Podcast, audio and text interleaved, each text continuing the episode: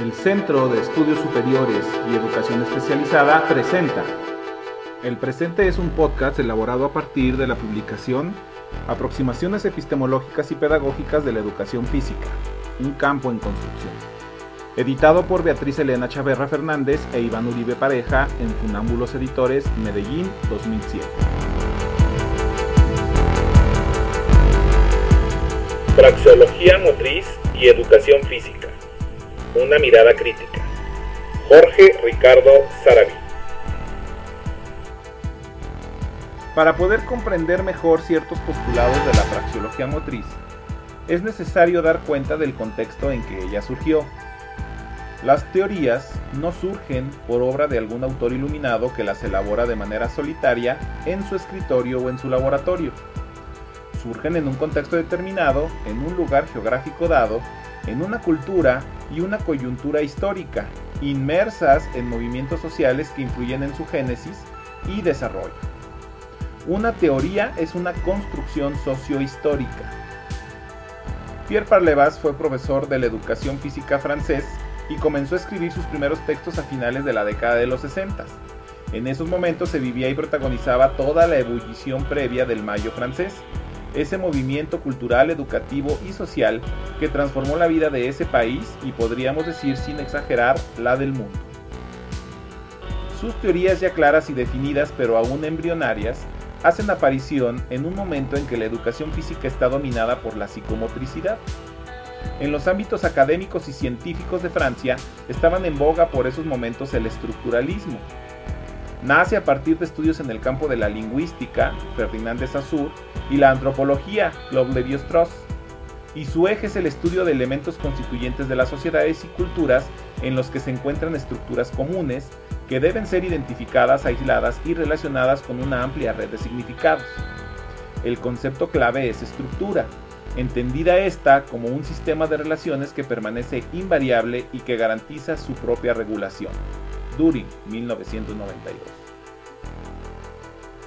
En un marco de una educación física psicomotricista, psicomotricizada, podríamos decir en exceso, Parlevas acuña una palabra que se transformará en la clave de su universo, sociomotricidad, y la opone a psicomotricidad. Sociomotriz es toda aquella situación en la que interactuamos motrizmente con otros, sean ellos adversarios o compañeros o ambos a la vez, y como contrapartida, psicomotor es lo referido a aquel sujeto que se mueve, que se desenvuelve en solitario. Por este concepto, la sociomotricidad pasará a formar parte del vocabulario de otra creación de Parlevas 1968, una nueva ciencia llamada praxiología o ciencia de la acción motriz. La praxiología motriz, algunos de sus conceptos claves. Aparece aquí el primer punto de posible discusión. ¿Es la praxiología realmente una ciencia? Está claro que no.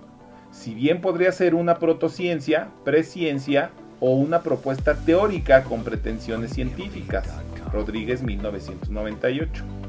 Cabe aquí la pregunta sobre qué le aporta o qué le resta la creación de esta praxiología motriz a la educación física. Pero esta cuestión nos llevaría a extendernos demasiado, razón por la cual dejaremos ese debate para otras instancias posteriores. Acción motriz es un concepto muy amplio, posible de definir como el proceso de realización de las conductas motrices de uno o varios sujetos que actúan en una situación motriz determinada. Parlevas 2001. Según el autor, este concepto permite analizar todas las formas de actividad física, sean estas individuales o colectivas, y según todos los modelos posibles. De ese gran campo que es la praxiología motriz, Parlevas toma un sector que le apasiona y allí profundiza sus estudios e investigaciones, las prácticas sociomotrices. En particular dentro de ese subconjunto tomará como eje de análisis los juegos y los deportes, o como él gusta denominarlos, juegos deportivos no institucionalizados y juegos deportivos institucionalizados. Para entender esa lógica interna es necesario conocer y estudiar los universales ludomotores de estas prácticas, afirma el autor. Los universales ludomotores son estructuras que se pueden observar, desentrañar y mostrar y que existen en los distintos juegos y deportes.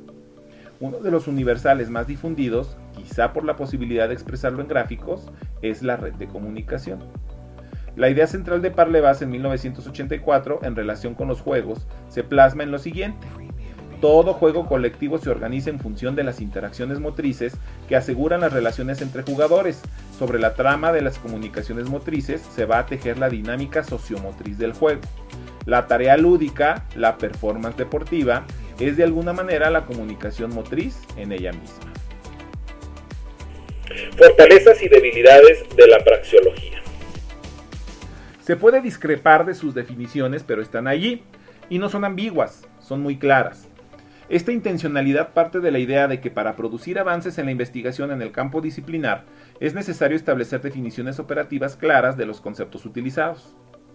Desde el punto de vista de la investigación científica, y si bien está más ligado a una visión tradicional de ciencia, Parlevas 2001 propone nuevamente herramientas para el trabajo de campo y para la interpretación y análisis de la lógica interna de las prácticas corporales.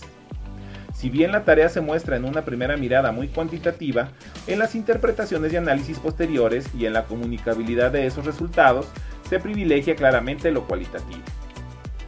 Uno de sus puntos más fuertes, más interesantes y quizá podríamos decir hasta inexpugnables es la reivindicación y revalorización científica de los juegos. Juegos motores o juegos deportivos no institucionalizados en la terminología parlevasiana, como ya hemos dicho antes.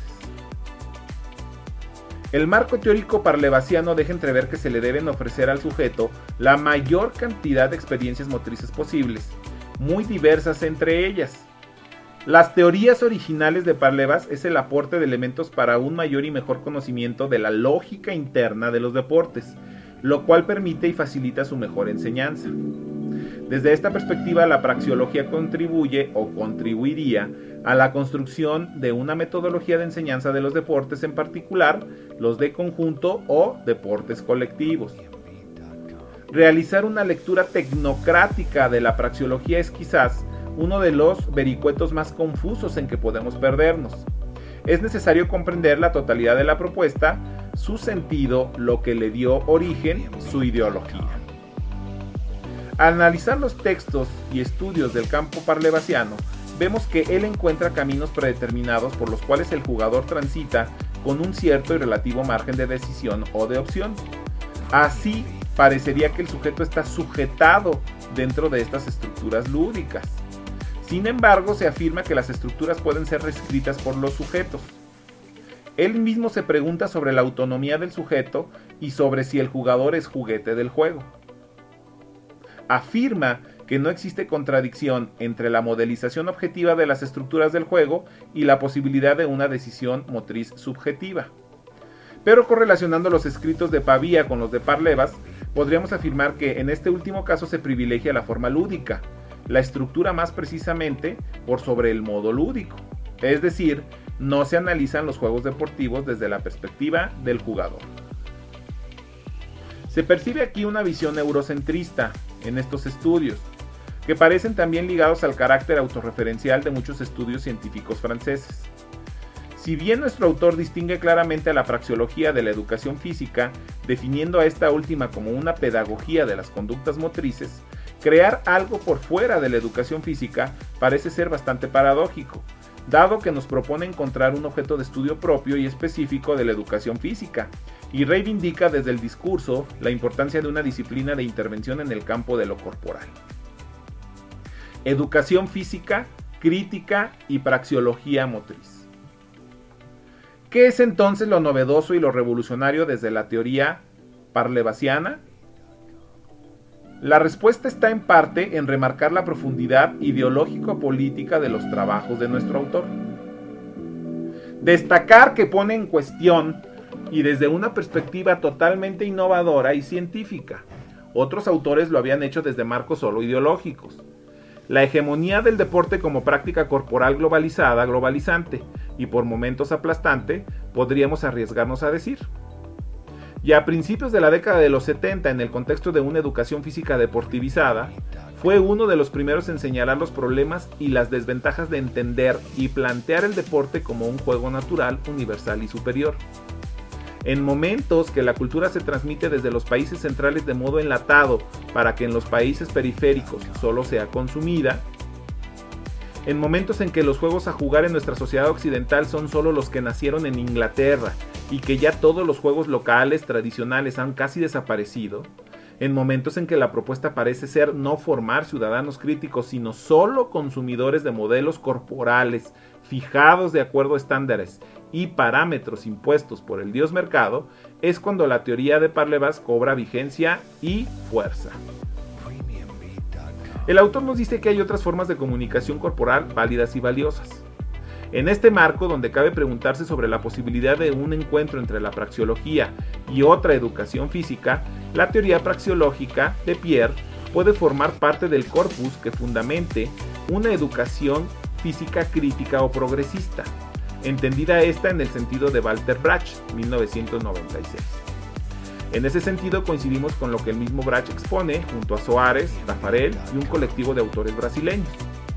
Una teoría de la práctica pedagógica denominada educación física debe ocuparse necesariamente de la tensión entre lo que venía siendo y lo que debería ser, o sea, una dialéctica entre lo viejo y lo nuevo.